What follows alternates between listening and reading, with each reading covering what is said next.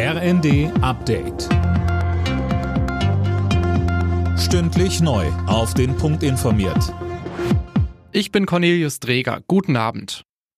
Gute Nachrichten für Bahnkunden. Die GDL beendet ihren Megastreik vorzeitig, nämlich in der Nacht von Sonntag auf Montag. Anne Brauer. Ja, das heißt, am Montag fahren die Züge wieder. Einen Tag früher als geplant, auch wenn es dann an der einen oder anderen Stelle wohl noch Verspätungen oder Ausfälle geben wird. Beide Seiten haben sich darauf geeinigt, dass nun erstmal wieder gesprochen statt gestreikt wird.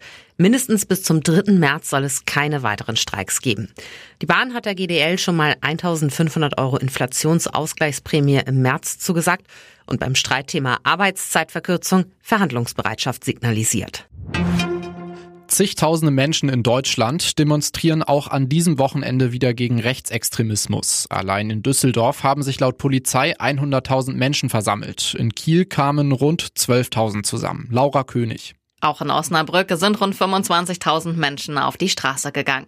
Verteidigungsminister Pistorius, früher Osnabrücker Oberbürgermeister, sagte dort, die Demokratie in Deutschland steht unter Druck.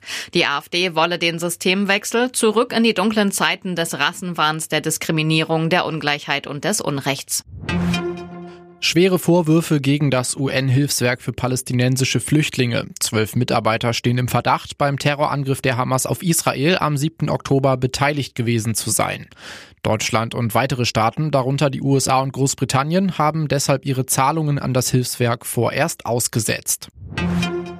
Die Ergebnisse der Bundesliga. Stuttgart-Leipzig 5 zu 2, Leverkusen-Mönchengladbach 0 zu 0, Wolfsburg-Köln 1 zu 1, Hoffenheim-Heidenheim 1 zu 1, Bremen-Freiburg 3 zu 1 und Augsburg-Bayern München 2 zu 3. Alle Nachrichten auf rnd.de